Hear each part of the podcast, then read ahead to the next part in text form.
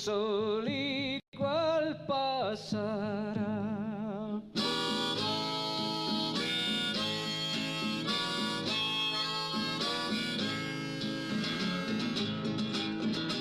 Doy la cara al enemigo, la espalda al buen comentario, porque el que acepta un halago empieza a ser dominado, el hombre le hace caricias al caballo para montarlo.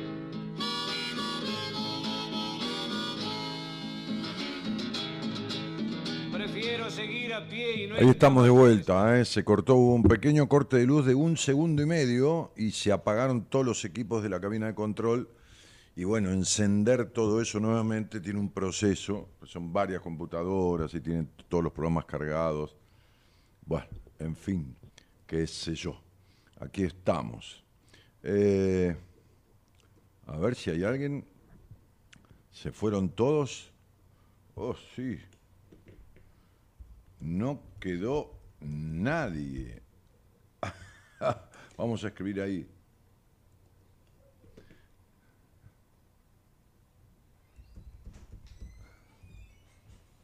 En fin. Quedó nadie, puse. Está bien, claro, quedó nadie, es el único que quedó. bueno, nada. Mil disculpas, pero ¿qué va a ser? La maldad de las cosas inanimadas, ¿no? Este, algún día pasan estas cosas, cada tanto pasan. Pero, como dice la canción que elegí para abrir esta semana, este, lo mejor ya va a venir, ¿no? Siempre que pasa algo malo es porque viene algo mejor. Eh, bueno, nada, estábamos hablando del seminario, ¿no? Darío Olguero dice, yo sigo. Dani, ¿dónde puedo escuchar la charla que tuviste con Facundo Cabral? No, en ningún lado, porque tuve muchas charlas con Facundo, pero lo que pasa es que las cintas de, Radio del Plata, en esa época, eh, eran grabaciones eh, no, no las archivaban. Yo- yo tuve varias conversaciones con él, pero no. La verdad, yo nunca las grabé. Este. No sé, qué sé yo, esas cosas que uno, viste. Con, tanta gente he hablado al aire, gente, o sea, más allá de, las personas eh, que son los oyentes habituales, pero con, gente así conocida, fam- famosa, famosa, va, con trascendencia. Ha, ha habido charlas de- desde hace 29 años, viste, con, diferentes personas o personalidades del arte, del- de la música, de la actuación. Eh, y, la, y la verdad que nunca, nunca, nunca grabé esas cosas. O sea, nunca pedí la grabación, que la podía pedir y listo, y la guardaba y la archivaba. ¿Qué sé yo, viste? No sé, error mío, mala mía. Este, Miriam Sartori dice, Dani, acá estoy, gracias Miriam. Diego Rogelio Rizzo dice, solo yo que de jajaja. María Pichimil ya parecía raro, buenas noches. Bueno, María, gracias por estar ahí. Este, bueno, hablaba, hablaba un poquitito de lo que pasó en el seminario, ¿no? Este, ya se normalizó, dice María Eugenia del. Sí, sí, acá estamos. No, decía, estaba explicando justo que, que tomamos una, un- un- un- a ver, una, una habitualidad desde hace un seminario atrás. Ahí estábamos mostrando la foto, remontando barrilete, fotos del seminario, ¿no? De los momentos ahí. Este, fíjense, la gente no se conoce, ¿no? Cuando van. Son todos caras extrañas, no se conocen, no se dan bola, no nada, ¿no? El viernes a la noche, cuando terminamos el trabajo del viernes, tipo 12, 1 de la mañana, ya, ya están en un 50% integrados, eh, ya con afinidad. Esto, y el domingo ya son como, ah, como se dice habitualmente, son como chanchos, ¿no? Este, y, y vienen con, cara de miedo, como decía ayer una psicóloga del equipo, las caras, le decía en el cierre del seminario, las caras de ustedes cuando llegaron, ¿no? Y, los rostros de ahora, ¿no? Están, se van tan felices todos, ¿no? Se van tan felices. Este, y, tan munidos de, de lo necesario para seguir, ¿no? Porque, bueno, nada, bueno, pero no puedo contar nada. ¿Qué, qué es eso? ¿Qué quiere que les diga? Bueno, entonces decía yo, gracias, ¿eh? Gracias a mi mujer que mandó las fotos recién, este, y, posteó todo eso que está escrito en Instagram. Em, eh, decía yo que a partir, de, a partir de ahora, de mañana, no importa, ya hacemos una lista como de pre-reserva, no reserva de dinero ni reserva, no, no, simplemente para que, para, para, para hacer justicia. Digo, cuando Marita tenga, el próximo seminario va a ser en marzo, el 15 de marzo, ya tenemos la fecha fijada, ya, se reservó el, el, lugar, el lugar que, que quedan todos maravillados, ¿no? Porque eh, imagínense 40, 50 dormitorios y salones por todos lados en el medio de tres o cuatro hectáreas, manzanas enteras, ¿no? Tres, cuatro manzanas de parque y pájaros y, y árboles de 60, 70 años bueno, este. Y, y entonces hacer una lista de pre-reserva para que cuando consigamos los valores, porque evidentemente nadie nos va a dar precio de hoy para dentro de tres meses, o cuatro, o cuatro meses.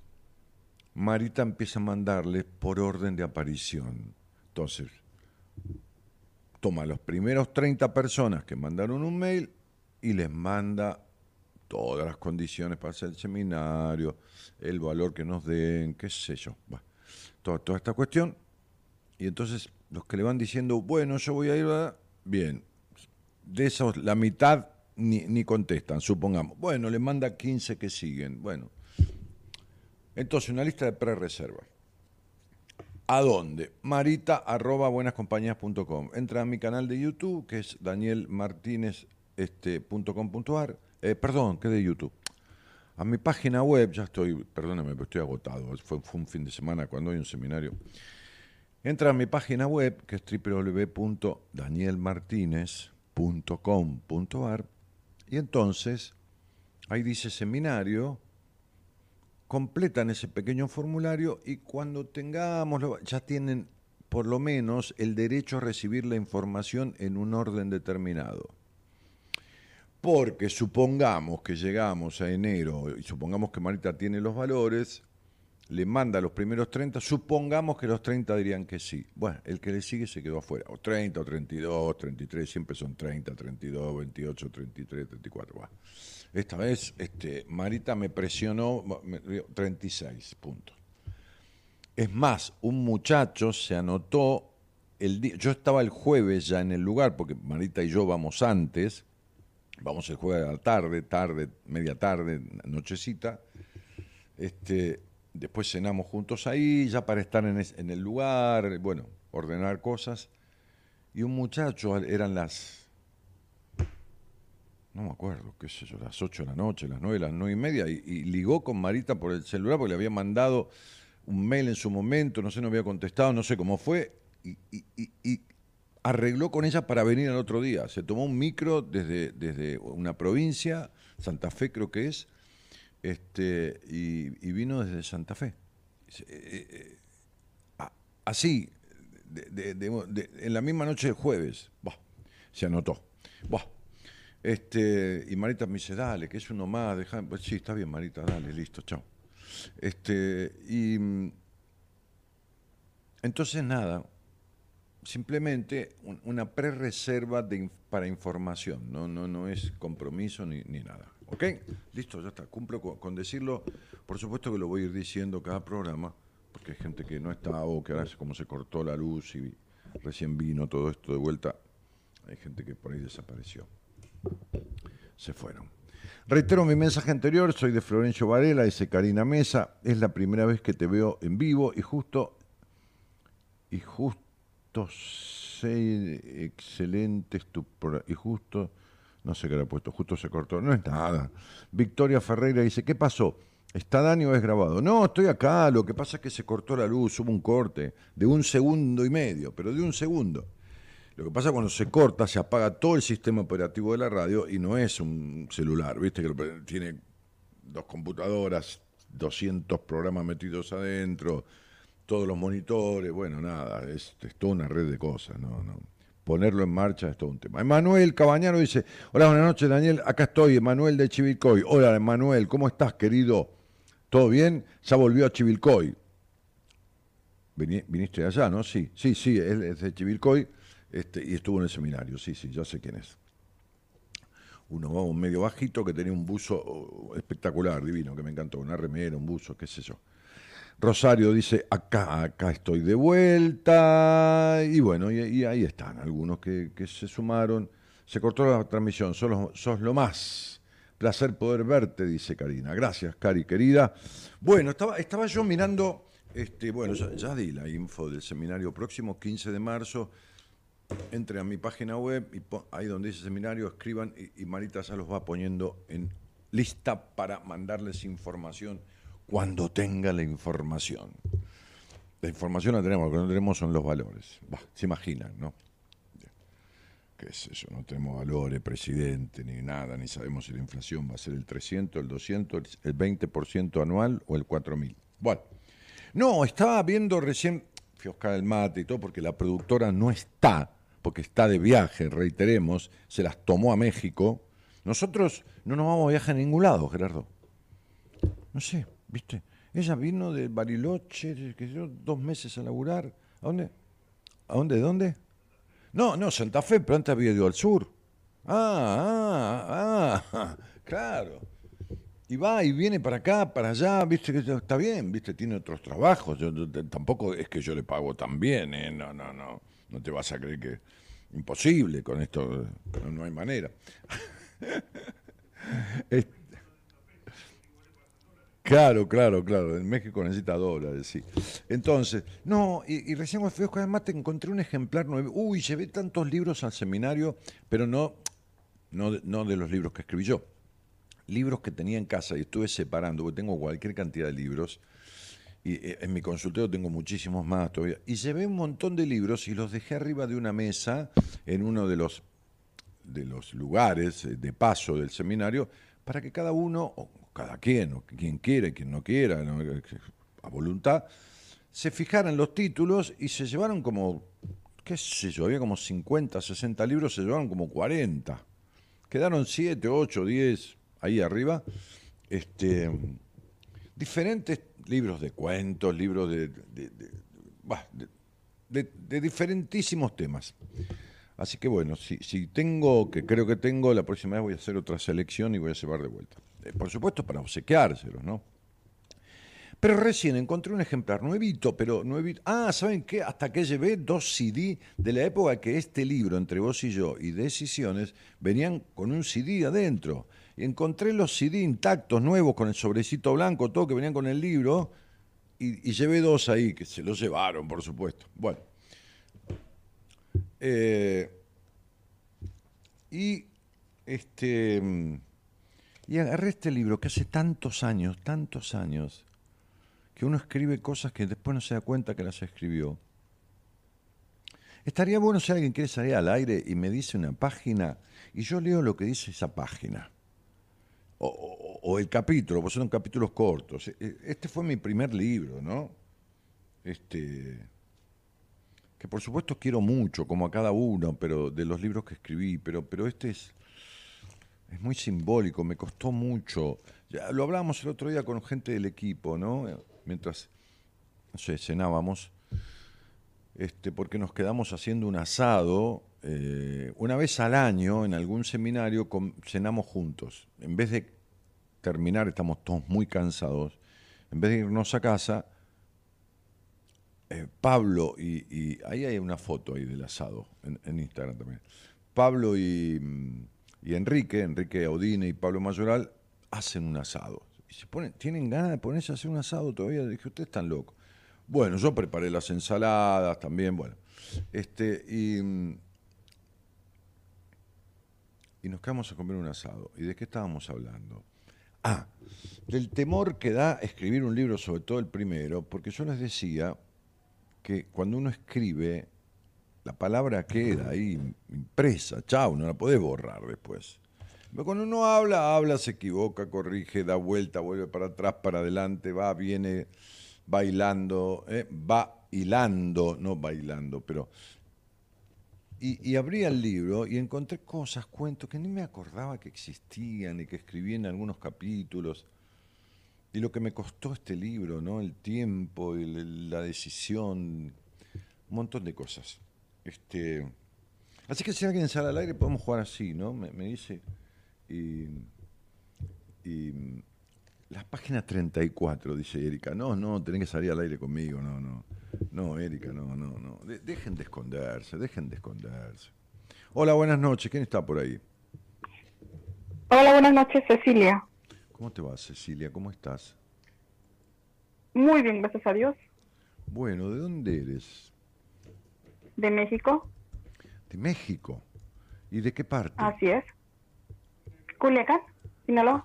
De dónde está mi productora Eloísa, que está paseando por allá. Bueno, si la encontrás, decirle que vuelva, ¿viste? Escucha. ¿Por qué tratará de pasar el recado? claro, pasale el recado, o sea. Sí, sí, sí. Mira, ¿y de, ¿y de dónde eres? ¿De qué parte de México? De Sinaloa. Ok. Eh, y, y escuchamos este programa, ¿desde cuándo, desde cuándo lo co- conoces este programa? Eh, lo acabo de empezar apenas reciente dos días. Perdón, dos días. Ajá. ¿Y, y po- y- pero quién te lo sugirió o lo encontraste de casualidad? No, una amiga, una alumna de usted, Virginia, de Tucumán. Ella me lo sugirió. ¿Alumna tuya? Suya.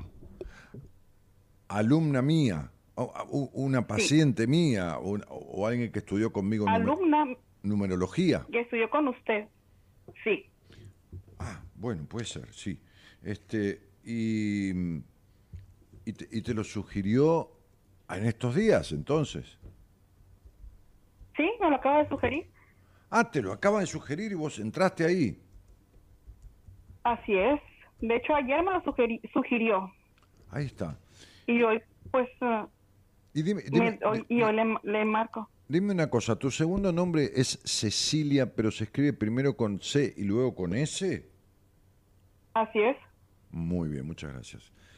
Amparo, ¿a ti te dicen Amparo o te dicen Cecilia? Cecilia. Cecilia. Entonces te diré Cecilia. Este. ¿Qué te iba a decir? A ver. eh, ¿Con quién vives allí? Con mi hija. Mi hija y yo. ¿Tu hija de qué edad? mm, Que acaba de cumplir el día 2 de noviembre 14 años. Ok. ¿Y por qué te dio idea o deseo de llamar apenas empezaste a escuchar el programa? ¿Que eh, algo te comentó esta, esta amiga tuya de Tucumán sobre el programa? Ah, ¿Porque querías conversar conmigo sobre algo en especial? ¿O no sé? ¿O simplemente llamaste por lo que yo estaba diciendo? ¿Qué es lo que te trajo a- al- aire, a la charla, a la conversación? Porque he estado viendo videos y como que y me resuenan. Y ella me manda también así videos y me, me resuenan, pues. Ah, ok. ¿A qué, ¿A qué te dedicas tú? Eh, soy empleada. Muy bien. ¿En algún rubro comercial? ¿En alguna tarea doméstica? Eh, trabajo para, en, para municipales en Japac, se llama. Todo relacionado con agua. Ah, mira. Contratos, abonos, aclaraciones, todo eso. Ok, ok, ok. Este, y dime, eh, ¿qué, qué es lo que más te resuena? ¿Qué es lo que más te resuena de lo, de lo que has escuchado de, de mí o de los, de los podcasts, de los videos, de lo que fuera, no? De hecho, ahorita estaba escuchando uno que, lo estaba escuchando cuando entró la llamada sobre que todos son como se repiten y eso como hágate cuenta de que ya tengo tiempo viendo como que mi hija ay cómo le explico Como puedas, con tus palabras, no busques ninguna cosa rara, lo- me lo cuentas de a tu manera, yo lo voy a entender. Ah, eh, bueno, es que tengo miedo, o por decirlo así, de que como los patrones se repiten, que a mi hija le suceda lo mismo. Ah, Cuando yo estaba chica fui violada. Ajá. Entonces, a mí se me dificultaba eh, la concentración, eh, muchas cosas. Y ahorita estoy viendo que a mi hija le pasa lo mismo. Concentración, es distraída, es desordenada, no tiene papá, su papá falleció. Entonces, me da mucho miedo que le suceda lo mismo que a mí. Pero, de acuerdo a lo, eh, espera, espera un poco, este, Cecilia. De acuerdo a lo que tú me estás diciendo, es como si le hubiera sucedido, porque si tú crees que tuviste esa situación, violación o abuso, porque violación... Abuso. Ah, entonces abuso, no violación. Son dos cosas diferentes. A ver, violación, violación cuando es... Cuando hay penetración forzada... Penetración, sí. Eh, bueno. No, entonces no, no, no fue, no fue forzado. O sea, tenía ocho años, yo no sabía. Pero claro, fue forzada, forzada en el sentido de que no, no. A ver, ¿qué edad tenía la otra persona? Pero yo era mi abuelo. Perfecto, entonces digo, que, es una violación, no, es que estás jugando con un niño de 10 años y juegan sexualmente y, es otra cosa. Pero si fue tu abuelo, tu abuelo materno, tu abuelo de, de padre de tu madre. Paterno. Padre de tu padre. También por mi papá, sí. También por mi papá y tres tíos más.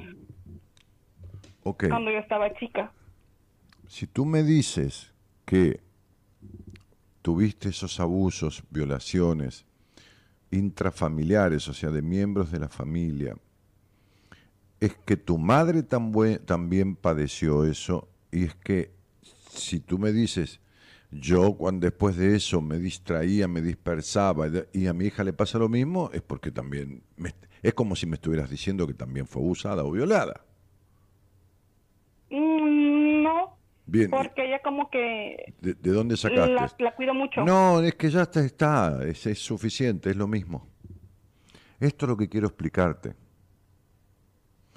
Cuando una madre que padeció tremendas situaciones con su cuerpo de abusos familiares, intrafamiliares o extrafamiliares, de personas que habría que matarlas a todas, que cuando es niña empieza a cuidar a, su hija de manera tal que no vaya ni con el abuelo, ni con el tío, ni con la casa de las amigas, ni esto, ni lo otro.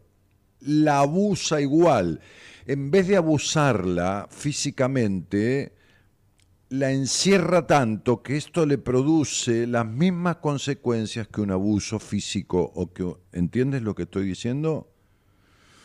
Sí. Un niño necesita criarse en sociabilidad con otros, en la libertad pero ¿sabes qué pasa? ¿Sabes cuándo se puede cortar esta cadena de abusos? Cuando la persona abusada, como es tu caso, o violada, bueno, que, que ha sufrido y padecido afectaciones sexuales de esta índole, arregla las consecuencias que le quedaron de esas situaciones. Es decir, Arregla quiere decir que toda la culpa que le pudo haber quedado, que toda la sensación de suciedad en el sexo, que los impedimentos de la, eh, que, van despertando en sus relaciones sexuales a través de los recuerdos, los soluciona. ¿Me explico? Esa es la manera en que después la la manera de cortar la cadena de abusos que viene sucediendo en tu familia, desde tu madre, de tu abuela y de varias generaciones. Entonces, yo recuerdo una vez una madre que tuvo una entrevista privada conmigo, fuera, fuera de la radio, y, por otras cosas, y, en un momento empezó a hablar, empezamos a hablar de su, de, su, de su cuestión de la infancia y había tenido un abuso sexual. Entonces yo le dije, mira, esto es un problema porque es como una cuestión de energética que se va produciendo de generación en generación. Y me dijo, pero a mi hija no le va a pasar. Yo le dije, ¿por qué no le va a pasar? Me dijo, porque yo no la dejo ir a ningún lado absolutamente, ni a la casa de familiares siquiera, ni a la casa de amigas para hacer las tareas, ni a la casa... Y le dije, no importa, ya la abusaste. ¿Cómo que ya la abusé? Sí, porque esta represión, esta castración emocional de las libertades que un niño necesita, encierra a un niño o una niña, que es lo mismo, y verás a alguien triste o ansiógeno o con síntomas, como vos decís, de dispersión o de lo que sea, pero chau, ya lo marcaste como si lo hubieran abusado físicamente.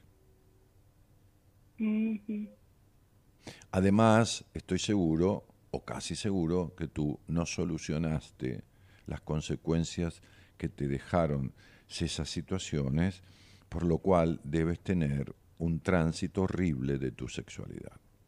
O sea, mal tránsito de tu genitalidad, de tu sexualidad puesta en el cuerpo, ¿no? sí. Perfecto. Mientras no resuelvas estas cosas, esta hija, la otra, la nieta, la hija de tu hija, va a seguir viviendo estas situaciones a través de lo físico o de lo emocional. Es decir, que tu hija, supongamos que no la haya tocado nadie, vos le tocaste su aparato psíquico. ¿Se entiende? Sí. El órgano sexual es el cerebro, el cuerpo depende del cerebro, de la mente.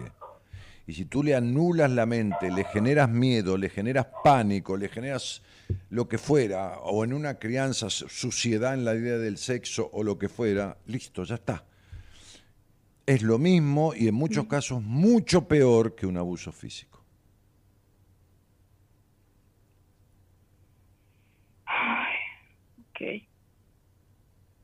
¿Tú quieres saber? Yo te lo cuento. ¿Te cuento? No, sí no, no, es que, este, que te cuento cómo es. Entonces lo que deberías hacer sería poner en manos de alguien, este, no, yo porque es una menor de edad, pero, pero por, lo, por ejemplo, por ejemplo, te digo, no tiene por qué ser, hay una psicopedagoga en mi equipo que atiende niños y adolescentes y que trabaja para instituciones en donde llegan casos de abusos, de chicos abusados, y conoce muchísimo de este tema para resolver estas cuestiones, ¿no? Pero bueno, ayudar a esa chica, porque si no la abusaron eh, eh, los demás, sino que está perdida de sí misma. ¿Me explico lo que quiero decir? Sí. Sí. Vos te perdías de vos misma cuando eras niña porque todas esas situaciones de estos hijos de remil puta hicieron que crecieras antes de tiempo, que desarrollaras la sexualidad con adultos, que fuera terrible todos esos momentos. Y esta niña creció antes de tiempo porque no tuvo ni la frescura, ni la espontaneidad, ni las relaciones, relaciones digo, de, de amistad, ni los juegos de una niña. Es decir, le apuraste el crecimiento llenándola de miedos y llenándola de limitaciones y privaciones y prohibiciones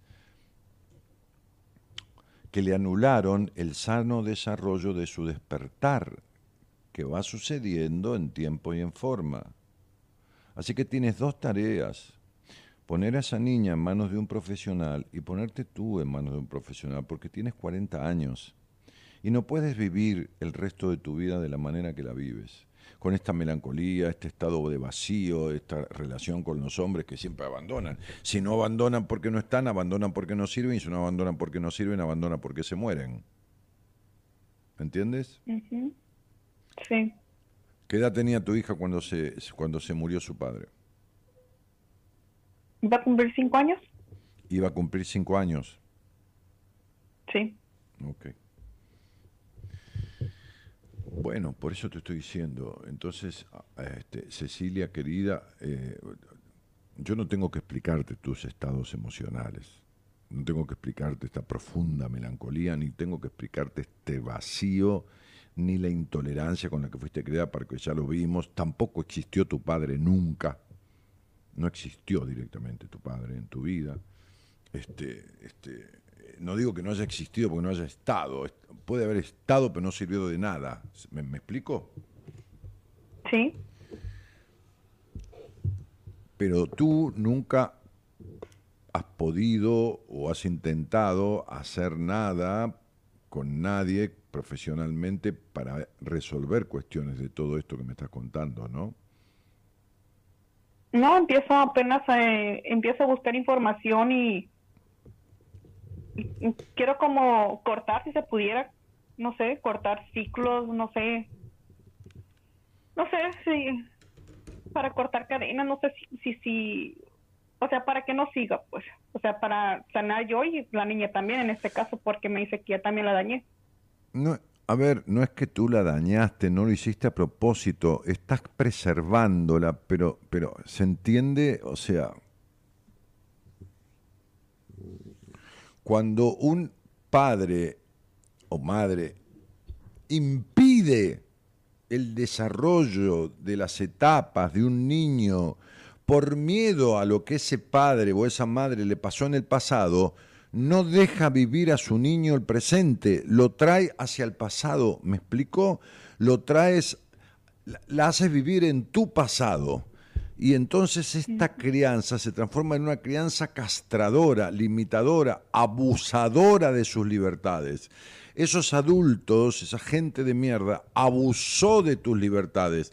Tomó a esa niña que fuiste en sus manos, la violó, la abusó físicamente, lo que fuera, sin saber si la niña, no importa, aunque la niña haya dicho que sí, pero sin saber ni quién era la niña ni nada, interrumpiendo su sano desarrollo de las etapas normales que debe vivir una niña de seis años, de ocho años, de siete años. Bueno, lo mismo pasó con tu hija, pero desde el lugar psicológico, ¿me explico? Sí.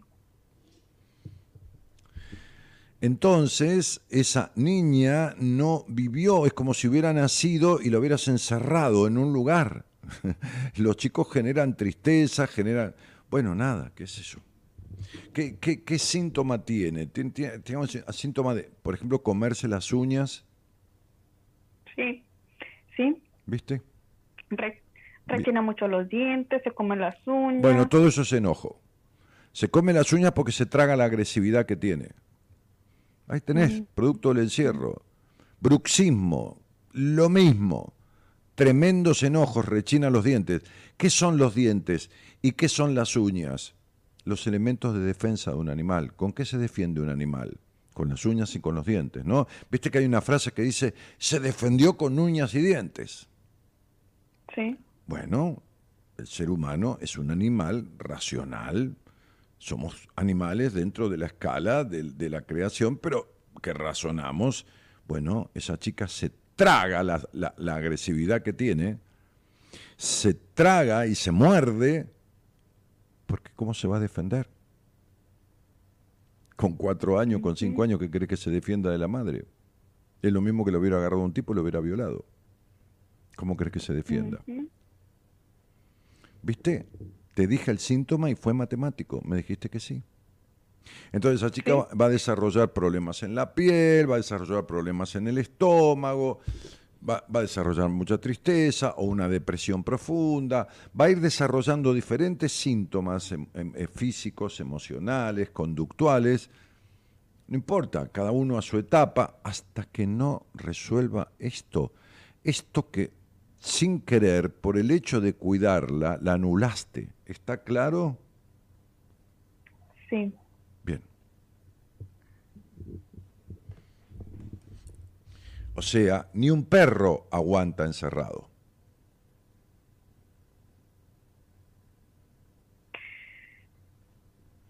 Últimamente ya la dejo más salir.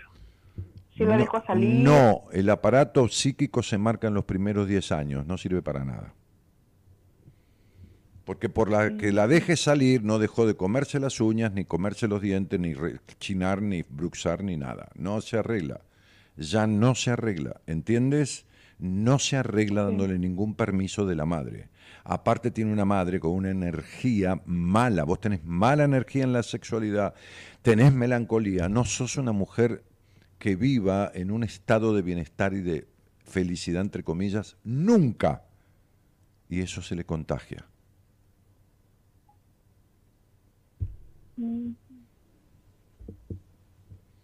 Órale. Sí, órale. Eh, pongamos blanco sobre negro, porque si no te empiezas a justificar, mujer de Dios. No sientas culpa, no hiciste nada para dañar a la niña a propósito, pero le has causado una distorsión en su proceso de crecimiento. ¿Está claro?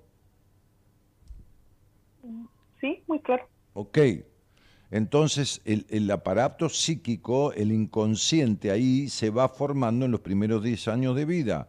Por eso tú le dices, vete y va y sale y, y no importa, los dientes se, los, se muerde las uñas igual y, se, y rechina los dientes y tiene estos, esta mirada que tiene media perdida y se dispersa y todo lo demás es lo mismo.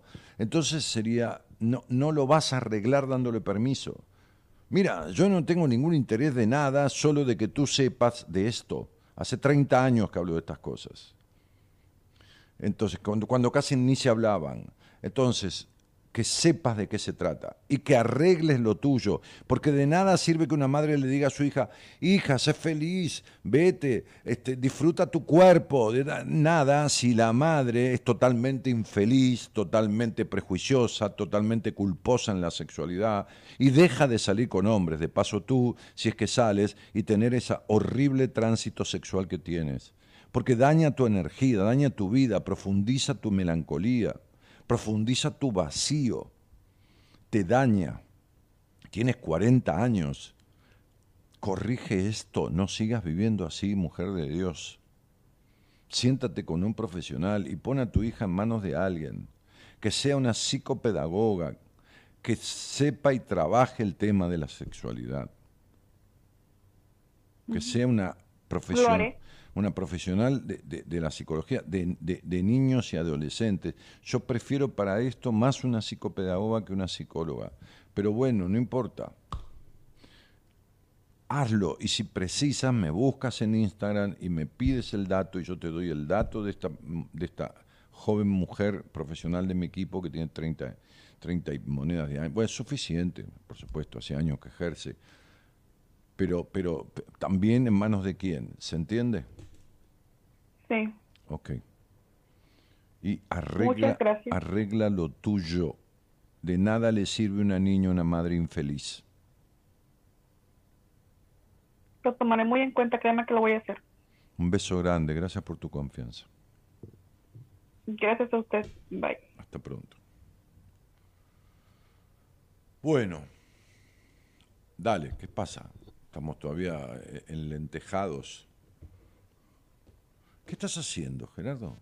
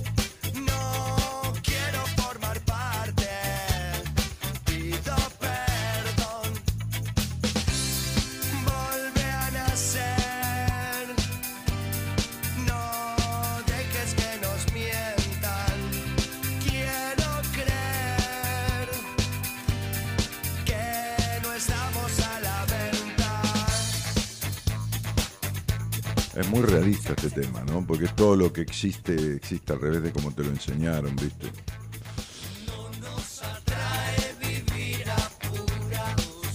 Lucas Sánchez dice, hermosa experiencia la del seminario, Dani. Lucas estuvo ahí este fin de semana, emocionante en todos los sentidos. Me llevo lo aprendido para recomenzar este nuevo camino, simplemente gracias a vos, a Marita y todo el equipo que es maravilloso, pone como mayúscula.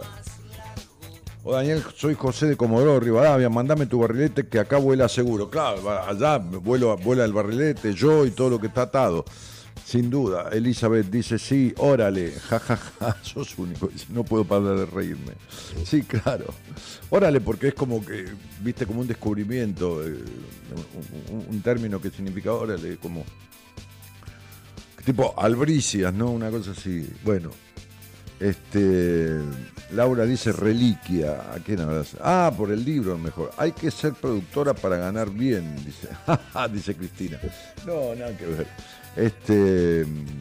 Emanuel dice, que estuvo en el seminario también, dice, un lujo, Dani, excelente, la verdad, muchas gracias a vos y todo, yo ya tengo la garganta, y todo tu equipo, una experiencia inolvidable, una, una hermosura. Gracias, muchas gracias.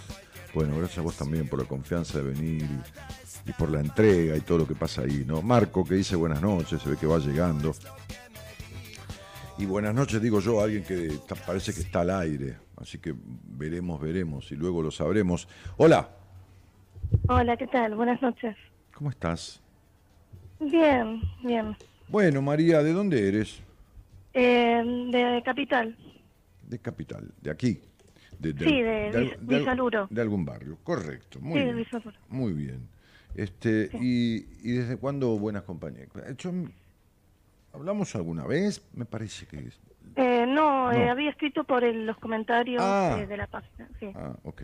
Este, Ahora me animé. Eh, y, de, bueno, tranquila, no vamos a hablar de nada que no quieras, así que, este, y, y, desde cuándo el programa?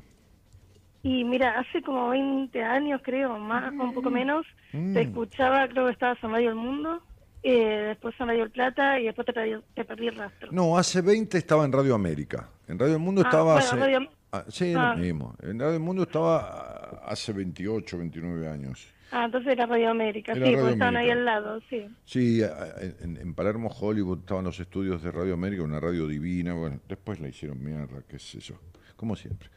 este, y,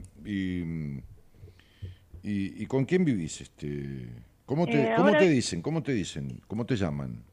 Eh, Rosario. Rosario, bueno. Rosario, ¿con, con, quién vivís? Eh, sola, digo, hace nueve años. Bueno, muy bien. ¿Y, a qué te dedicas? Eh, soy abogada, pero bueno, ahora estoy media desempleada y bueno, me ha complicado el tema laboral. Ah, ok. Te titulaste en abogacía, pero trabajabas para un estudio o para una empresa, no, no, no por tu cuenta. Eh, sí, estaba trabajando en un estudio en área de seguros. Ah, y después, bueno, estoy tratando de insertarme independiente, pero está bastante complicado también. Y bueno, nada. Pero qué, qué, qué, a ver, ¿qué, qué, onda? ¿Civil y comercial? ¿Qué? Eh, civil, preferentemente accidentes de tránsito, que es ah. lo que me especialicé en el último tiempo. Pero accidente de, tránsito es una, es una rama muy... Yo me acuerdo que una vez tuve un accidente de tránsito muy jodido. Yo, yo la verdad no me lastimé para nada. Este, pero fue un choque en cadena en la Avenida General Paz. vos sos de Capital y conoces. Sí. Y no me acuerdo, no me acuerdo cómo, llegué porque el, seguro me discutía como que yo había chocado de trompa, pero en realidad me habían empujado de atrás, me chocó uno de atrás y me mandó hacia el... Bueno, Una noche de lluvia en general. Hubo desplazamiento, sí. Claro. Pero bueno, todo eso, viste cómo es. Entonces, este, alguien, alguien, no me acuerdo quién, me sugirió a dos chicas, eran dos chicas jóvenes, de 30, 32 años más o menos, que tenían un estudio y se dedicaban a esto. Pero era una cosa impresionante el trabajo que tenían. Y el trabajo, el trabajo eran perros de presa las dos. ¿Viste? Te seguían por que le des documentación, todo lo que pudieras y datos y esto. Y seguían a la compañía de seguro y seguían a los inspectores y, dale que esto y que el otro. Bueno, mira, yo, yo terminé cobrando el arreglo del auto, los honorarios de ella y me parece que me quedó plata encima. Ah, bien. No, no, no, no, no, tenían un, tenían un, pero sí, plata encima te quiero decir como si me hubiera quedado un 5% más, una cosa ah. así, tampoco, una fortuna.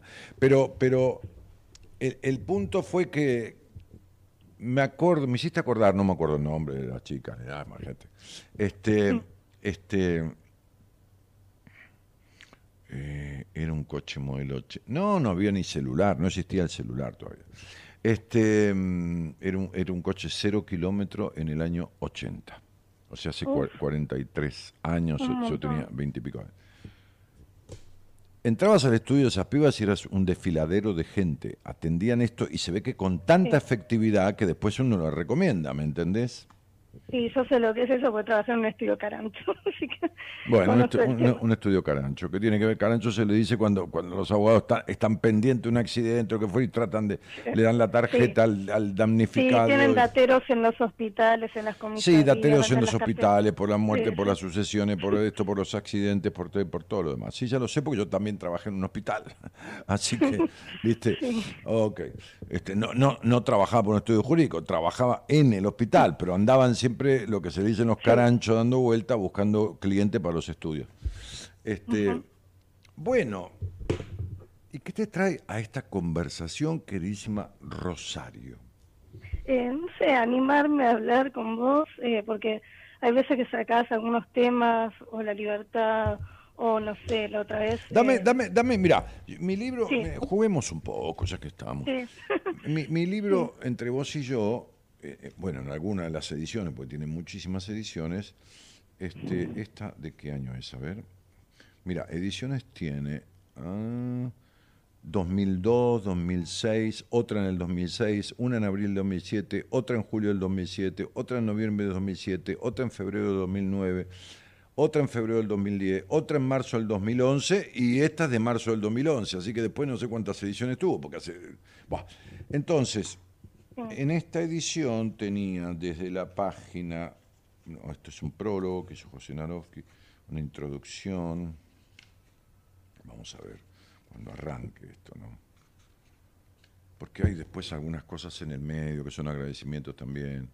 Ah, qué lindo, sí, todavía no, no leí. No, no importa que leas nada, yo te estoy... A ver, espera un poco.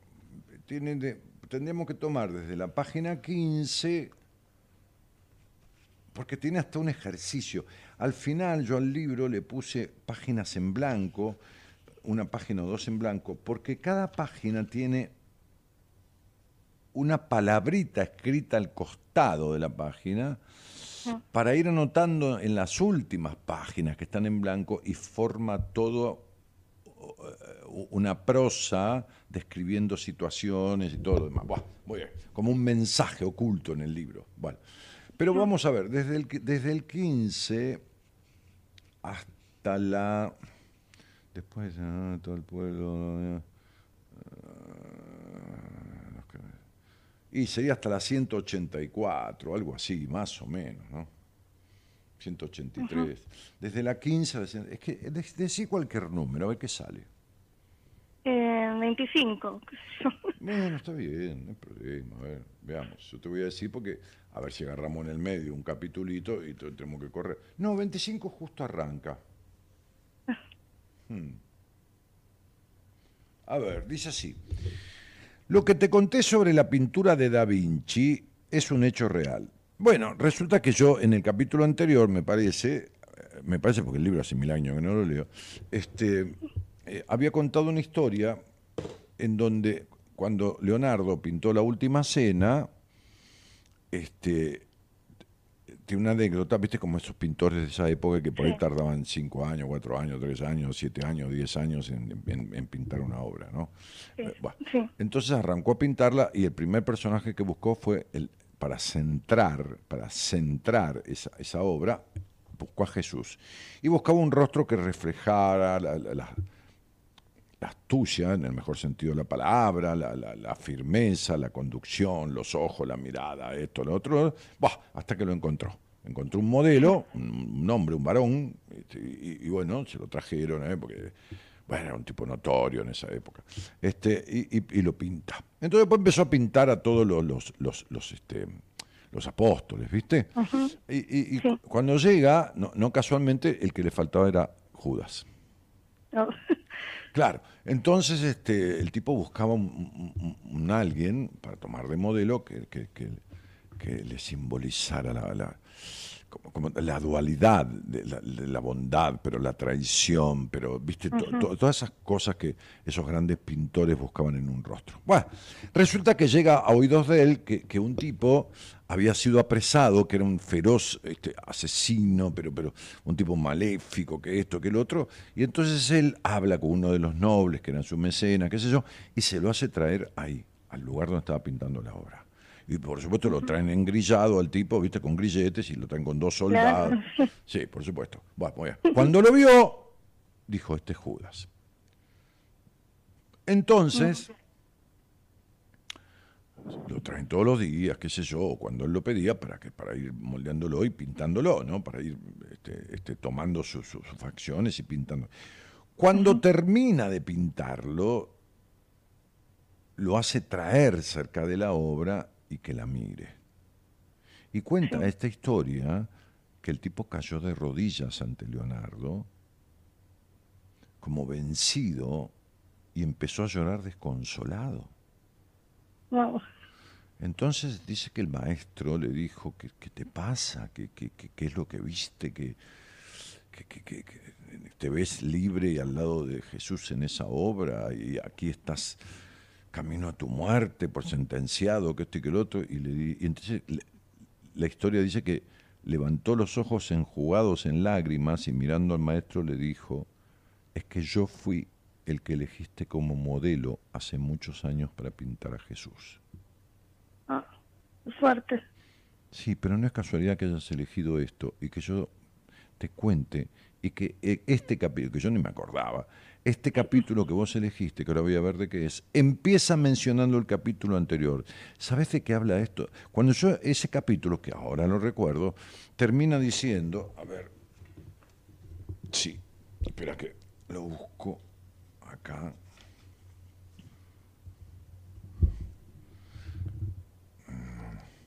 Claro, maestro, yo soy aquel joven que hace tantos años usted eligió para, para representar a Jesús en este mismo cuadro. Y yo entonces termino el capítulo diciendo, hay una sola muerte que no me creo capaz de aceptar, la de traicionarme a mí mismo. ¿Y sabes por qué no es casualidad? Porque vos viviste traicionándote a vos misma toda tu vida. ¿Sabes cuándo se traiciona una persona? Cuando se cierra con 40 cadenas por menos, cierra su cabeza con 40 candados simbólicos por miedo a que la traicionen los demás. Cuando deja de expresarse libremente, cuando desconfía de un hombre o de, lo que le agrade como vínculo antes de conocerlo, apenas se sienta a tomar un café, cuando razona todo, cuando no se deja ser libre. Y esta historia de tu, de tu traición, de tu meterte para adentro, de tu, de tu, de, tu introspectarte, de, tu, de, todas estas cosas, arranca ya lejos y hace tiempo. ¿Entendés? En la infancia arranca a los seis años, con, más firmeza a los doce. Este, y, este peso que llevas de tu historia y esta carga y estos encierros emocionales que llevas, que, se notan en tu cuerpo, no, no digo en lo gorda o lo flaca, sino en, los dolores, este, este, en tu espalda que carga esta, esta historia, y este año que es un año volcánico, porque este es un año, este sí, pero es un año que está, está, resultando tan así, porque, porque es, es amargo o dulce, es decir, ¿Por qué el año viene como viene? Porque vos estás cada vez más lejos de vos misma. Porque no has hecho nada. Por... Has escuchado este programa 20 años y no es hablar conmigo, no importa eso. Pero te coincidieron 200 veces las conversaciones con los demás. Y vos decías, pero esto, eh, vos decías, pero esta soy yo, pero esto me pasa a mí, pero esto sí, a mí me duele la espalda, como él le dice a esta tipa, a mí me pasa. Y no hacías un carajo con eso, porque esa cabeza no se la has entregado a nadie en tu vida. No, sí, hice terapia. No, no, imposible. No, imposible. Sí, hice, hice terapia y tuve psiquiatra también por ataques de pánico. Imposible. Vos, vos fuiste a terapia. Si vos hubieras hecho terapia, ¿no estarías como estás? Puede ser.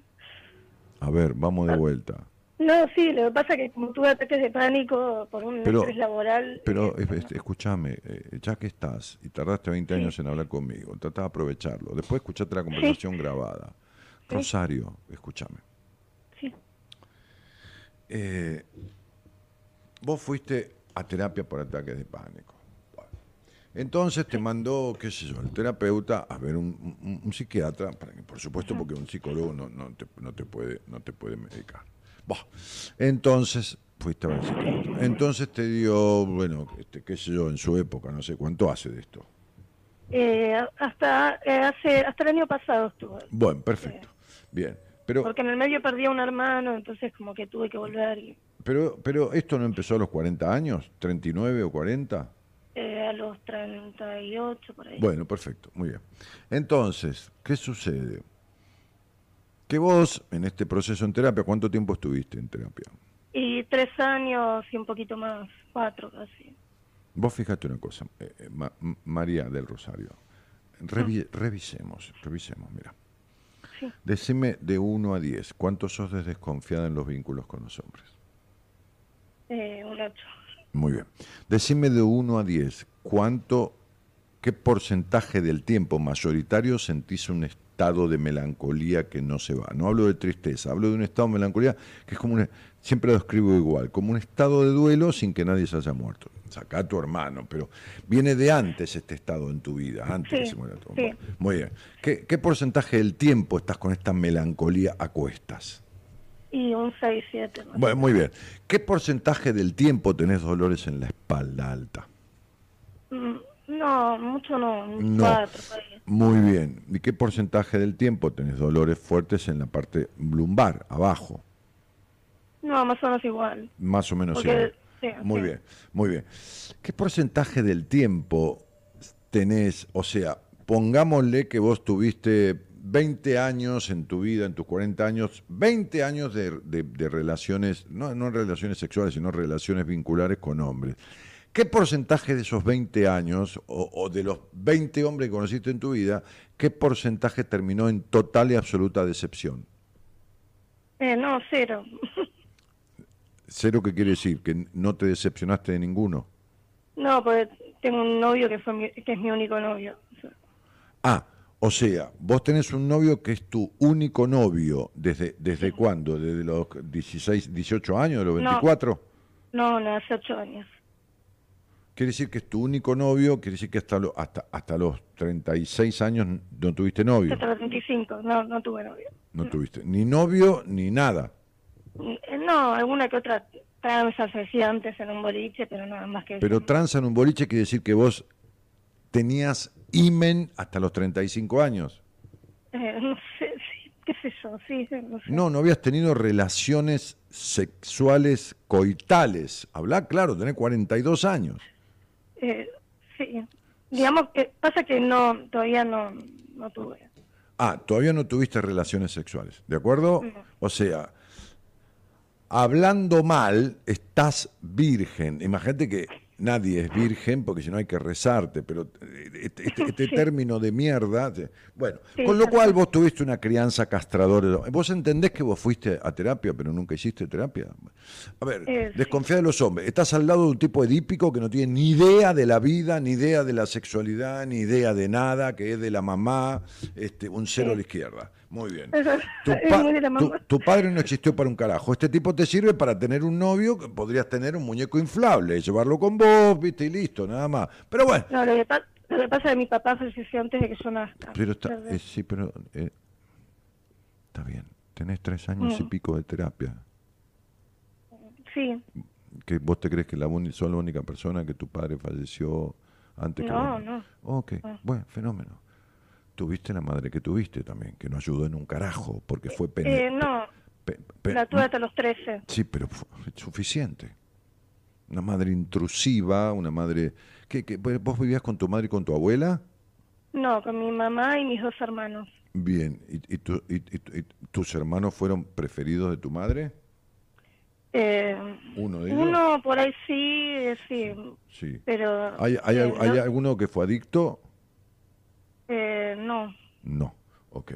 Este, entonces, digo, ¿vos crees que tu madre te crió como si fueras, como digo siempre, una ciudadana de segunda y que cargaba sobre vos las limitaciones y las prohibiciones y los permisos eran para tus hermanos varones? No, pasa que había mucha diferencia de edad, entonces no. pero, pero ¿de dónde sacaste los prejuicios y las culpas que tenés en la sexualidad y la castración con la que fuiste criada? ¿De dónde la sacaste? ¿De la iglesia? ¿De dónde? Un poco puede ser de la iglesia y otro poco puede ser de que mi hermano mayor me abusó, entonces por eso. Ok, ¿y a qué edad? ¿A los 12 o a los 6? A, los 6. A los 6, ahí estaba la primera marca, por eso te hablé de los 6 años. Bien, ¿y, ¿y qué tiene que ver?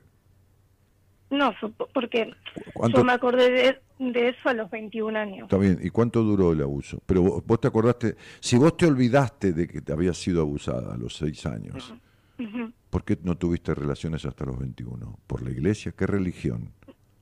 No, no, por la iglesia no, o sea, después yo a los 21 empecé en una iglesia cristiana evangélica, bueno, y sigo hasta ahora en eso. Bien, bueno, ¿Sabes cuál es el problema? No es el problema de la iglesia cristiana evangélica en donde tenés ese Dios perverso que tenés. No. Ese Dios que castiga, el Dios perverso, un Dios que castiga, ¿entendés? Sí, sí, porque tenés un Dios que castiga. ¿No? No, para nada. Ah, no, no. Entonces decirle al pastor que querés tener relaciones sexuales. Fíjate qué te dice. Eh, ah, no, eso sí. ¿Y de qué me estás hablando? Mm.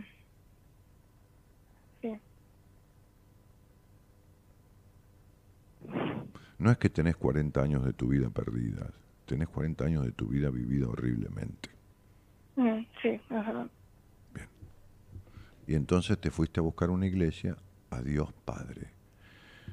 Dios Padre, más Padre que Dios, bien castrador como fue tu infancia, bien limitadora del disfrute, porque el lugar donde naciste no era un lugar que propiciara el disfrute, en, un, en una iglesia perversa, como digo siempre, porque todas las religiones tienen un sentido de la perversión, porque captan seguidores como los gurúes que necesitan gente que los siga.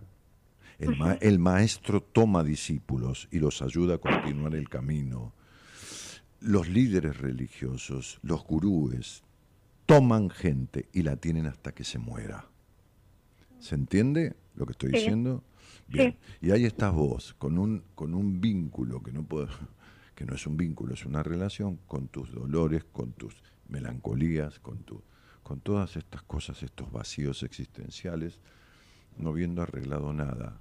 Solo se mm. fueron los ataques de pánico. sí, a veces vuelven, pero... Pero seguís, seguís estando, no, bien en la vida, no feliz en la vida.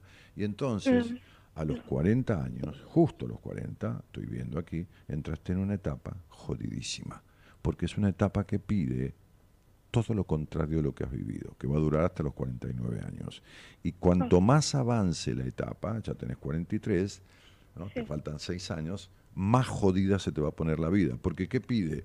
Desapego y libertad de todo el pasado. Y vos estás metida en una cueva de castración guiada por un tipo que te hace ver un Dios que prohíbe, que limita y que, y que castiga, porque te castiga. Vos coges y Dios te castiga. ¿Está claro?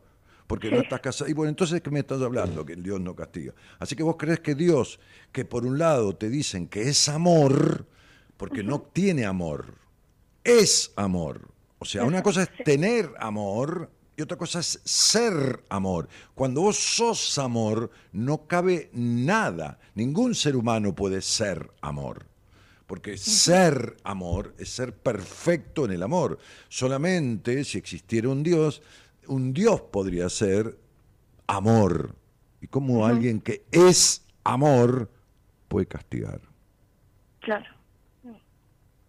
Vos naciste como un perro o un elefante que tienen instintos es siempre lo mismo, o como un árbol que florece, o supuestamente Dios te dio libre albedrío.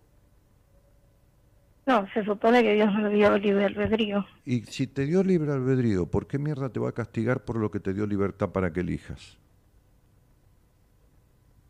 Eh, Perdóname, pero, perdóname, doctora. Y lo que la, Constitución dice que lo que la ley no prohíbe, Está permitido. Lo permite, ¿no es así, doctora? Sí. Ok, muy bien, eso dice la Constitución. Bien, ¿y dónde está la ley que prohíbe lo que te dice el pastor que prohíbe? Eh, en la Biblia. ¿En qué parte? ¿Me lo puedes, me lo puedes contar? Eh, no, no, no, pero, no, no, pero, no, pero, no, no, yo quiero saber si vos leíste la Biblia. Sí. Ajá. ¿Vos leíste el libro Cantar de los Cantares que está antes del Éxodo? Sí, sí, es tremendo. Sí, ¿y vos leíste la parte que dice que la sexualidad es un acto placentero y creativo? Eh, Sí, pero no me lo explicaron así. Ah, no te lo explicaron así, claro, qué pedazo de hijo de puta. O sea, te dicen lee la Biblia, pero esta parte no es tan así como dice. ¿No? ¿Vos leíste la parte donde habla de, de, del no matar? El mandamiento de no matar. ¿Leíste los mandamientos? ¿Leíste el desarrollo del capítulo donde habla del no matar? Sí. ¿Leíste la parte donde... Eh, no, perdóname. ¿Leíste el, eh, sacar no matar. ¿Leíste el capítulo, el capítulo de, de, que habla del no robar, del mandamiento de no robar? Sí. Eh, ¿Leíste lo que dice? ¿Viste que dice que qué bueno que las vacas, que las ovejas, que esto no se deben robar? Pero ¿viste la parte central del capítulo de lo que habla? ¿Viste que habla de que los judíos se vendían como esclavos para poder sostener a sus hijos por la carencia que había y, las y un montón de cosas. Y entonces la Biblia habla fundamentalmente, porque cualquier, cualquier mortal con un poco de, de, dos neuronas sabe que no tiene que robarse la plata de otro o que no tiene que robarse una vaca de otro. Pero la Biblia habla de no robarse la identidad porque en esa época se conquistaba a un pueblo o a una y se lo tomaba como esclavo pero algunos se vendían como esclavos un tiempo para poder obtener dinero para darle de comer a su, a su familia. Robarse la identidad es no ser uno mismo, ¿está? ¿Qué es lo que vos venís haciendo de que tenés uso de razón? Ese mandamiento es el no robar, no el no robar la moneda de la billetera de tu mamá, la cual yo se la robaba cuando era chico. No, no tenía ninguna culpa. Y eso que iba a un colegio católico. Entonces, entonces sería, este, me, iba a confesar y decía, eh, eh, padre, bendecidme porque he pecado. ¿Qué hiciste, Danielito? No, le saqué unas monedas a mi mamá, que esto, bueno, no lo hagas más, anda tranquilo. Entonces sería, este, eh, el no robar, la Biblia habla de la identidad de no robarse la identidad. Y las personas en este mundo, a través de las prohibiciones de su crianza, a través de, esto, de lo otro, con cualquier justificativo, con la iglesia, con el padre que lo castró, con que esto, con la madre que se roban la identidad todo el tiempo. Es decir, se, impiden ser sí mismos. Vos, a ver, si vos crees vos crees en un Dios, crees en un Dios psicópata, pero bueno, si vos crees en un gran hacedor, qué sé yo, no sé qué figura tenés de Dios, qué sé yo, vos tenés que entender que supuestamente somos alma, cuerpo y mente. Sí. ¿Y por qué vivís razonando y nunca dejas a tu alma que se exprese libremente? Ah, por eso siempre fui racional. Sí, claro. Vos crees. Señora, qué linda nena, lástima que le nació racional. Vos no sos racional. Vos estás hiperrazonadora y perfeccionista encima, las dos. Sí, sí, sí, por, por, por la crianza que tuviste, por la pérdida de tu padre, por la religión, por toda la mierda que venís consumiendo desde la cuna en adelante. Y por tres años de terapia que no sirvieron absolutamente para nada. Vos tenés 40 años, no importa, te puedes hacer monja tenés un novio, no tenés relaciones sexuales, vas a una iglesia de mierda en donde te prohíben el disfrute, como fue tu infancia, y seguís castrándote, razonando todo y desconfiando de todo el mundo. Bueno, cielito, te espera una muerte amarga, reseca, y ningún Dios que te reciba. Fuerte. Y fíjate, qué sé yo, lee la Biblia bien.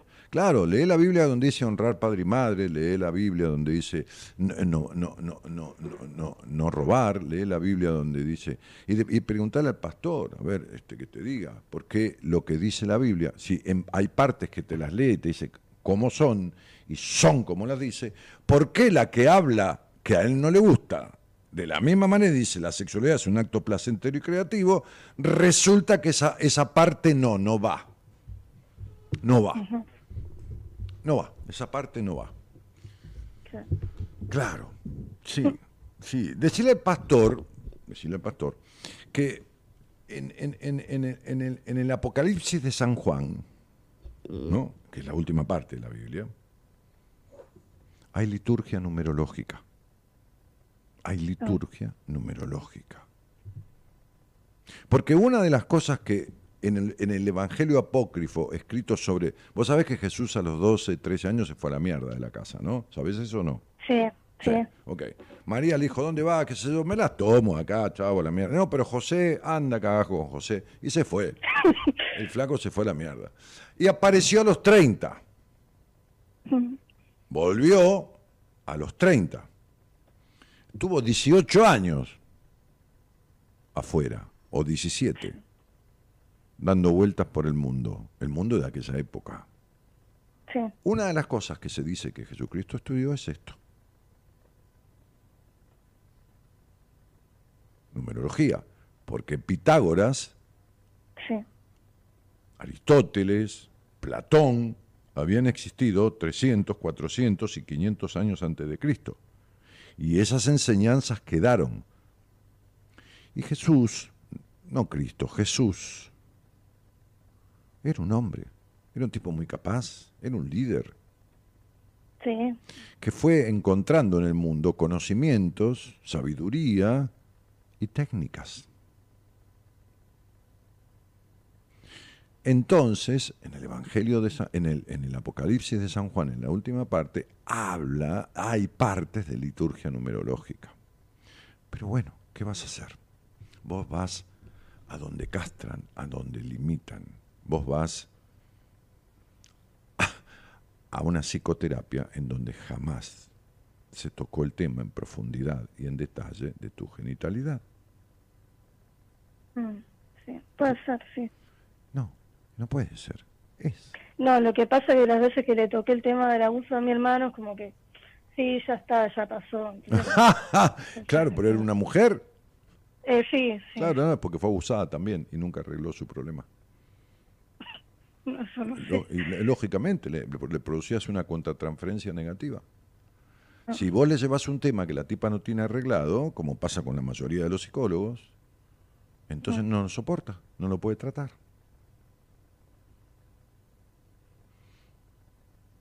No lo puede tratar. Pero vos vas a, alguna vez vas a tomar un helado o comer un tomar un café? Sí.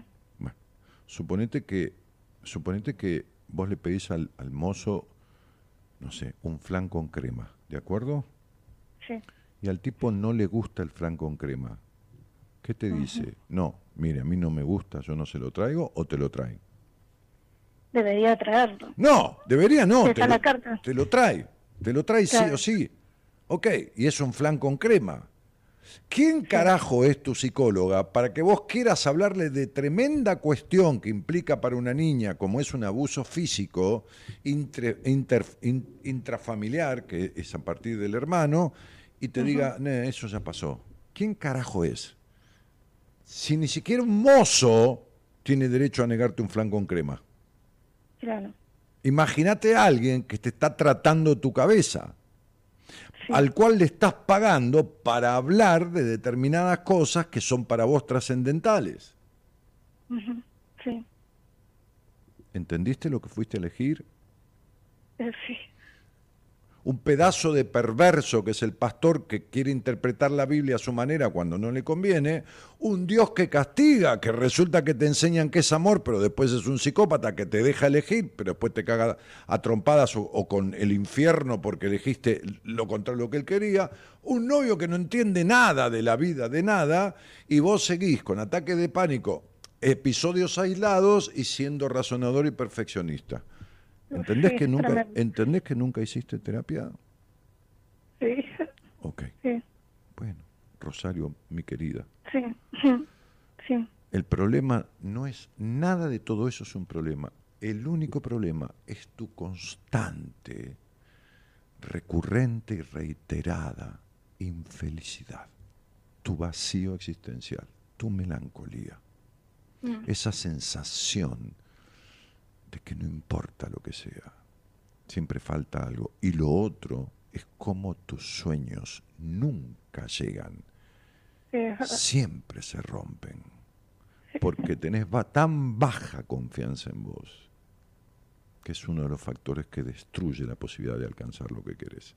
Pero estás en una etapa que es tan maravillosa como jodidísima, porque no tiene puntos medios. Es un número 5 y el número 5 es la mitad de la escala numerológica. Vos pones al 5 en el medio, hacia la izquierda está del 1 al 4. Y pones al 5 en el medio y hacia la derecha está del 6 al 9. Es decir, que hay cuatro números antes del 5 y cuatro números después del 5. Entonces el 5 es un número con un equilibrio muy débil. Tanto tira a lo positivo como a lo negativo. Y lo que pide es libertad en la vida y desapego de tu historia. Sí, es lo más complicado, el desapego de la historia, creo. Sobre todo teniendo un hermano, este hermano que me abusó, que ahora me dijo que depende de mí, bueno, soy violento también y tengo que andar atrás de él para que no, no lo estafen, no se mande ninguna macana y esto que lo otro. ¿Qué edad tenías vos cuando te abusó? Seis. ¿Qué edad tenía él? Y creo que unos 19 por ahí. Claro, pero era un tipo que nunca creció. A niña. ¿Este es el hermano elegido por tu madre? No. No, el otro. Pero, ¿y, por qué era violento? ¿Tomaba alcohol? No, no. Eh, o sea, tenía, tenía un problema que no fue tratado. No sé bien porque yo era chica. Y nada. Entonces, también tenía sus arranques de violencia con mi mamá, con mi hermano, conmigo. Por eso yo me fui de mi casa hace nueve años. No te fuiste de tu casa, te fuiste de la casa de tus padres. Eh, sí, sí, me fui de la casa donde vivía con mis hermanos. Sí. Bueno, Rosario. Esta es la vida que estás teniendo, pero te aclaro que no es tu vida, no es la que viniste a vivir a esta vida. No, por eso te pasa todo lo que te pasa y no te pasa todo lo que querés que te pase. Porque no estás viviendo la vida que viniste a vivir. Estás yendo en el camino contrario. Mira qué casualidad que elegiste el capítulo que arranca hablando de la traición a uno mismo. Qué fuerte. Claro arranca hablando, porque dice, lo que te conté sobre la pintura de Da Vinci es un hecho real, tan real como que las miserias humanas, la lucha, las debilidades y la duda ante la adversidad viven desde que el ser humano existe. A todos los hombres, sin importar en qué época de la historia nos haya tocado vivir, se nos dio la capacidad de discernir, la libertad de elegir, mirá lo que elegiste, la libertad de elegir, la posibilidad de sentir y la inteligencia. Las crisis individuales y colectivas no son patrimonio exclusivo de la actualidad. Pero claro, a nosotros nos parece que nunca hubo una crisis más profunda y más terrible que la nuestra, ya sea la individual o la colectiva. Y por supuesto, nada nos parece más injusto que el hecho de que nos haya tocado a nosotros. Durante muchos años yo también despotriqué contra mis crisis, hasta que un día un viejo maestro me dijo, ¿y quién es usted para que esto no le pase? Entonces descubrí que yo estaba lleno de omnipotencia. Como vos, que crees querés ser perfecta. En plena omnipotencia no solo es injusto que nos haya tocado esta crisis. Entonces no hay nada peor que el hecho de que nos haya tocado este país y este trabajo y esta pareja, o que nos haya tocado tal presidente o aquel ministro. Mira lo que escribí hace veinte y. Y ni hablar de la crisis más desesperante, porque este libro lo escribí hace 20 años la de que tal o cual cosa no me haya tocado a mí. Claro, de lo malo que te tocó y de lo bueno que no te tocó. De pronto la crisis adopta seudónimos y no hay nada peor que el riesgo país, mirá lo que hablaba, que el LECOP o que el Patacón o que el famoso Corralito. Sin embargo, hilando fino, algunas cuestiones parecen adquirir coherencia. El Corralito, por ejemplo, no solo es para los bebés, sino también para los corderos. Como los bebitos actuamos con dependencia y como los corderos sin coraje. Pero es la crisis la que arrastra, por supuesto. Un país en crisis trae aparejado finanzas en crisis, instituciones en crisis, gobiernos en crisis. La crisis debilita y de pronto entra en baja la seguridad, los policías, los ladrones, los ciudadanos, mejor dicho, el resto de los ciudadanos. Lo que sucede es que la sociedad también entra en crisis y de pronto empieza a dividirse en clases y cuando están bien marcadas las diferencias llega un punto tan crítico que las clases tienden a desaparecer, pero paradójicamente se acentúan las diferencias. No es bueno ignorar que un país en crisis ha sido arrastrado por un continente en crisis que pertenece a un mundo en crisis habilitado por una humanidad en crisis. Por lo tanto, la fuerza de arrastre que adquiere un país acrecienta el peligro. Arrastra familias en crisis, matrimonios en crisis, laburantes en crisis, vocaciones en crisis, educación en crisis y, por supuesto, la olla, la comida, también es arrastrada por la crisis. Se me ocurre contarte, dice este capítulo, una breve historia. Se trata de una dama de alta sociedad que tenía un grupo numeroso de criados, pero una de ellas, una mujer, que estaba con ella desde hacía muchísimos años, era su preferida. La dama sabía que su criada andaba en amoríos con un hombre del pueblo, muy amigo de las promesas incumplidas. Entonces un día, mientras le servía el té, le preguntó a esta criada, ¿cuánto hace, mijita, que estás con ese hombre? Nueve años, mi señora. De paso, ¿cuánto hace, Rosario, que estás con este tipo? Eh, ocho años. Mira el capítulo que elegiste. Ok. ¿Cuánto hace, querida, que estás con este hombre? Nueve años, mi señora, contestó la criada tímidamente. ¿Y no te parece que es hora de empezar a tener algunos planes con él?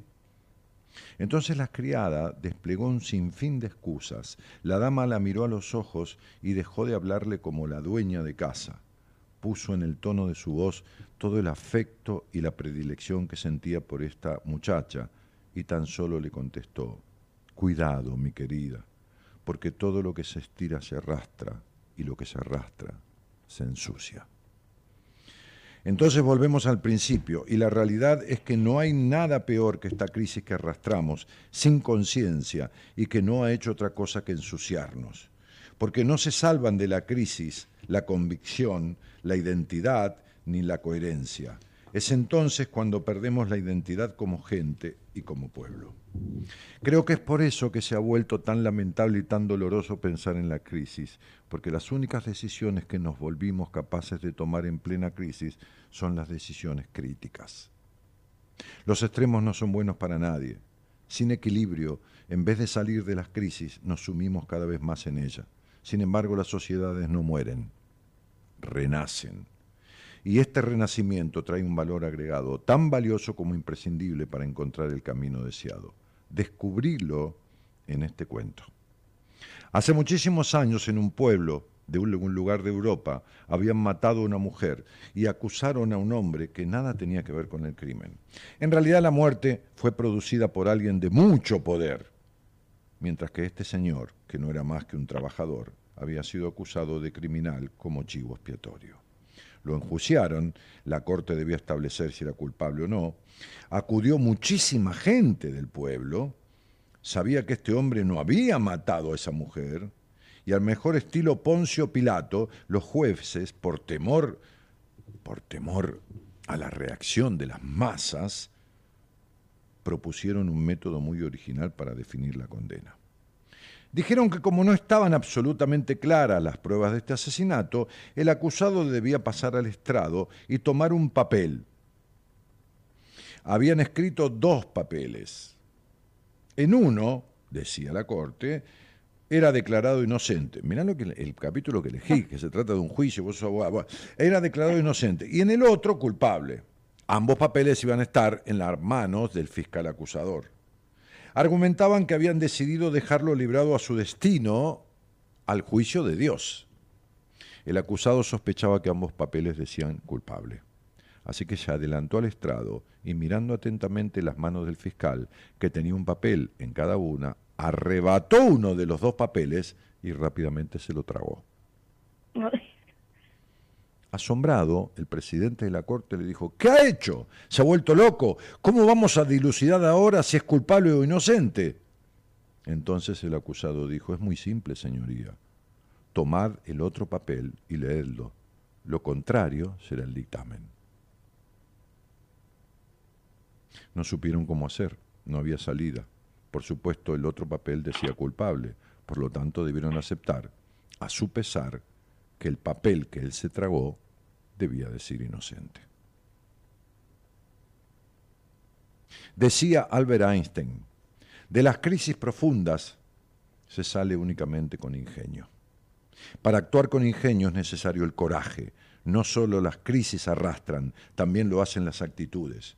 Un acto de coraje es una actitud sana. Una actitud sana arrastra a una respuesta saludable. De pronto no todo se vuelve sano ni perfecto, pero sí mucho más claro. Ver con claridad ayuda a encontrar la puerta de salida y a evitar la puerta de emergencia. No es lo mismo salir de una crisis que huir de ella. De las crisis profundas se sale únicamente con ingenio. La idea fue de Einstein, pero intentarlo a lo mejor vos también podés encender tu lamparita.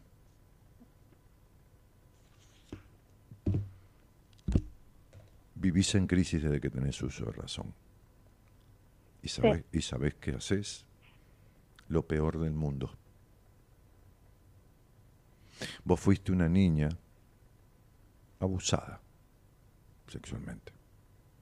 Un abuso que duró cuánto tiempo? Y yo creo que un año, no sé, no, recuerdo bien, pero... Te, te voy a hacer una pregunta que es crucial. Alguna vez en tu vida tenés que ser honesta con vos misma. Pero honesta con vos misma.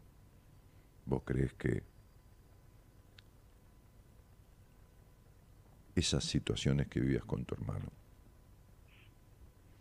eran más bien desagradables o más bien placenteras? No, feas. Ok. Quiere decir que vos tuviste situaciones con tu genitalidad cuando niña que fueron desagradables, ¿correcto? Sí. Si vos probás algo que te dan de comer y no sabes qué es, y es amarguísimo, es amarguísimo, amarguísimo, ¿qué haces? ¿Comes algo más amargo para sacarte el gusto o comes algo dulce? Algo dulce. ¿Y cuándo le diste dulzura a tu niña? ¿Cuándo la agarraste a Rosarito y le diste dulzura? ¿Cuándo hiciste lo contrario de lo que te pasó en la infancia? ¿Cuándo le diste dulzura, ternura y libertad en la sexualidad que te fue impuesta de otra manera a través de un abuso? ¿O seguís encerrando a esa niña y abusándote de ella? Te vas, a ir, te, vas a te vas a ir al infierno igual por masturbarte. ¿Entendés? Y por masturbarte como una nena de seis años, refregándote contra algo. Porque ni siquiera te tocas.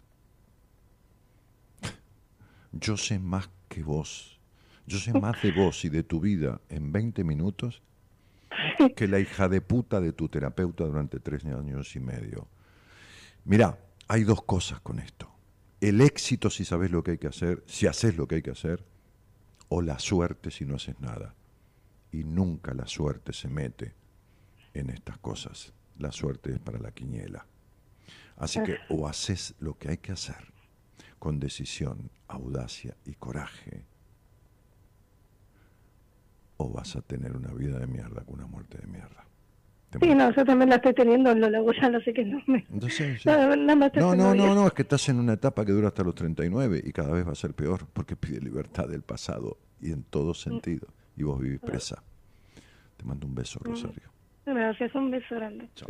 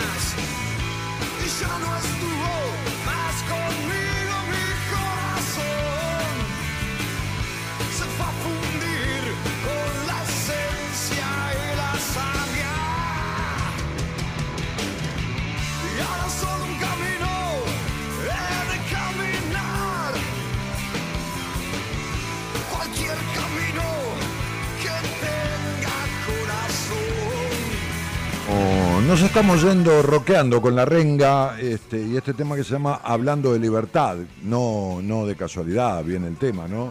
Este, qué interesante escuchar a alguien con tanta sabiduría. No, no tengo tanta sabiduría, tengo un poco de conocimiento y lo aplico. Este, sos un grosso, dice por ahí este, María Zapiraín. Elizabeth Roda dice muy bueno ese libro. Este, sos un maestro, dice Cristina. R. Matu dice temazo. Me tatué estrofas de este tema durante mi proceso terapéutico con Mara. Juan José Pardo. Ah, Juan José.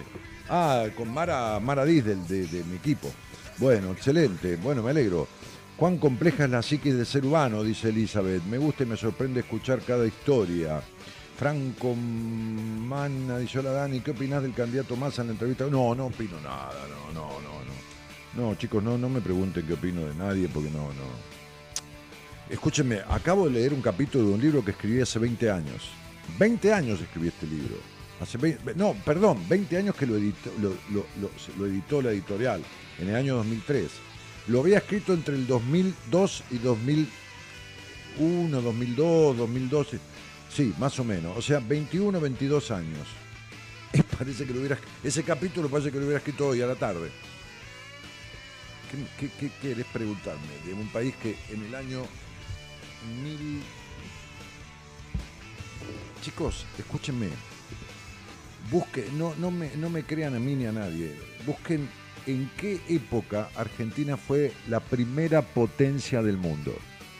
Y en qué época estaba entre los cinco o seis países más poderosos del mundo en su Producto Bruto Interno, en su economía. ¿En qué época?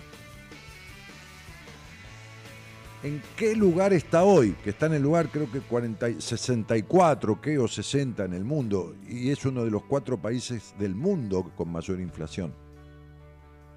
La CEPAL, la Comisión de Estudios para América Latina y Caribe Económica, ubicó a Panamá en el último estudio que hubo como el país que más va a crecer de los 18 o 20 países de, Sudamérica y Caribe, Latinoamérica y Caribe, este, en el año que viene.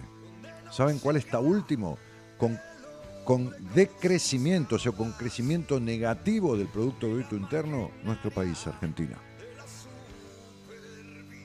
¿Quién lo hizo? ¿Quiénes lo hicieron? Bueno, no hay mucho para hablar. No, me pidan opiniones de personas este, que no voy a dar, pero no por no comprometerme. No, porque me hago, un costado. Me hago un costado de todo esto. Por supuesto voy a ir a votar desde ya y por supuesto que no voy a votar en blanco. Pero, pero me hago un costado de, los, juicios de valor y de todo esto. Este, eh, en fin.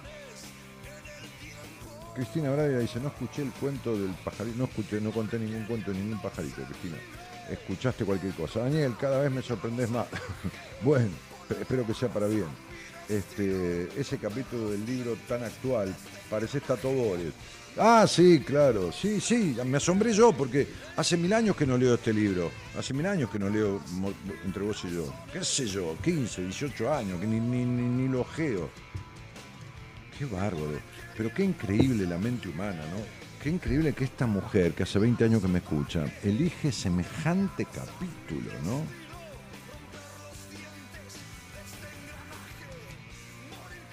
Y qué increíble, qué increíble que haya tenido, no, el 40% de las chicas, de las mujeres eh, son abusadas físicamente y un 65-70 en total un 30 más abusadas en lo emocional que le produce consecuencias en lo sexual. Ok. El 20 o 25% de los niños varones son abusados. Ahora, el punto es el siguiente. El abuso de la psicóloga es mucho peor que el del hermano. Porque en tres años y medio de, psicoterapia, en, cuatro meses de una psicoterapia, sabiendo el cómo, se arregla esto. Y la tipa gastó millones de pesos o cientos de, cientos de miles y no la dejaban ni hablar de lo que quería.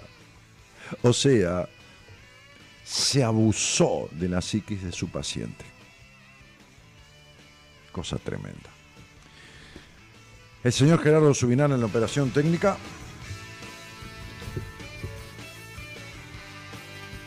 Y también la musicalización.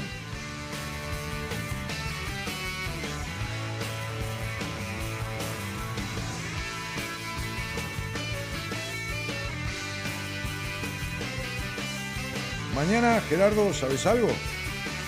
Ah, mañana, ah, cierto, me dijo que venía. Me olvidé una campera yo allá, donde hicimos el seminario, y la encontró Enrique. La encontró Enrique, mañana te la trae. ¿La guardás vos, Gerardo? Este, una campera de un conjunto de un jogging. Bueno, mañana el licenciado en psicología Enrique Audine en vivo conduciendo Buenas Compañías. Mi nombre es Daniel Jorge Martínez. Hace 30 años y unos meses que conduzco este programa y no termino nunca de asombrarme de las cosas que escucho. Realmente, después de 30 años, sigo escuchando y escuchando cosas lamentablemente asombrosas, o sea, asombrosas desde lo lamentable, ¿no? En fin, buenas noches a todos y muchas gracias por estar. the